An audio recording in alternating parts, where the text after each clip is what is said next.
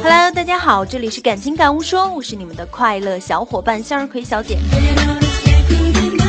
九月十五号呢，有记者拍到谢霆锋和王菲一起坐在车上的画面，随后拍到两人足不出户在公寓内痴缠厮守，情到浓时更是上演深情之吻的戏码。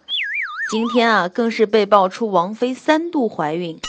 王菲为保霆锋骨肉，不惜花五百万请台湾的十位高僧诵念《金刚经》七天，为未来的孩子祈福。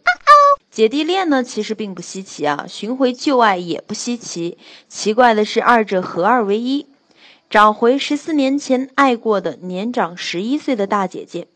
如果你只是一个普通的观众，更没有什么理由不解了。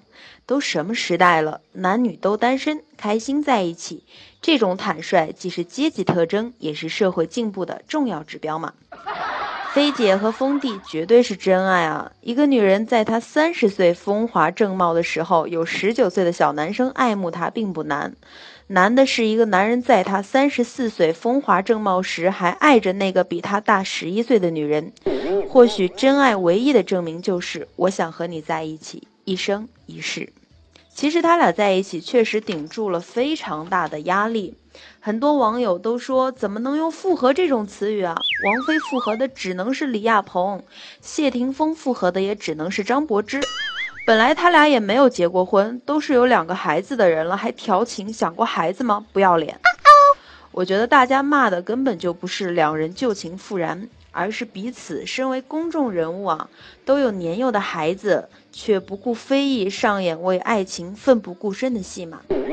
这件事不免让人感叹啊，王菲其实跟谢霆锋在一起的时候更像小女人，而跟李亚鹏在一起呢，却像女王。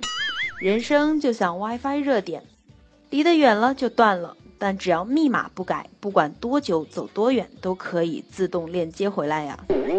姚晨和凌潇肃隔空对骂，风飞复合，下一次娱乐圈估计要爆出周杰伦娶的其实是蔡依林了。各位看官，何必为别人的人生操碎了心呢？好了，祝您今天生活工作愉快。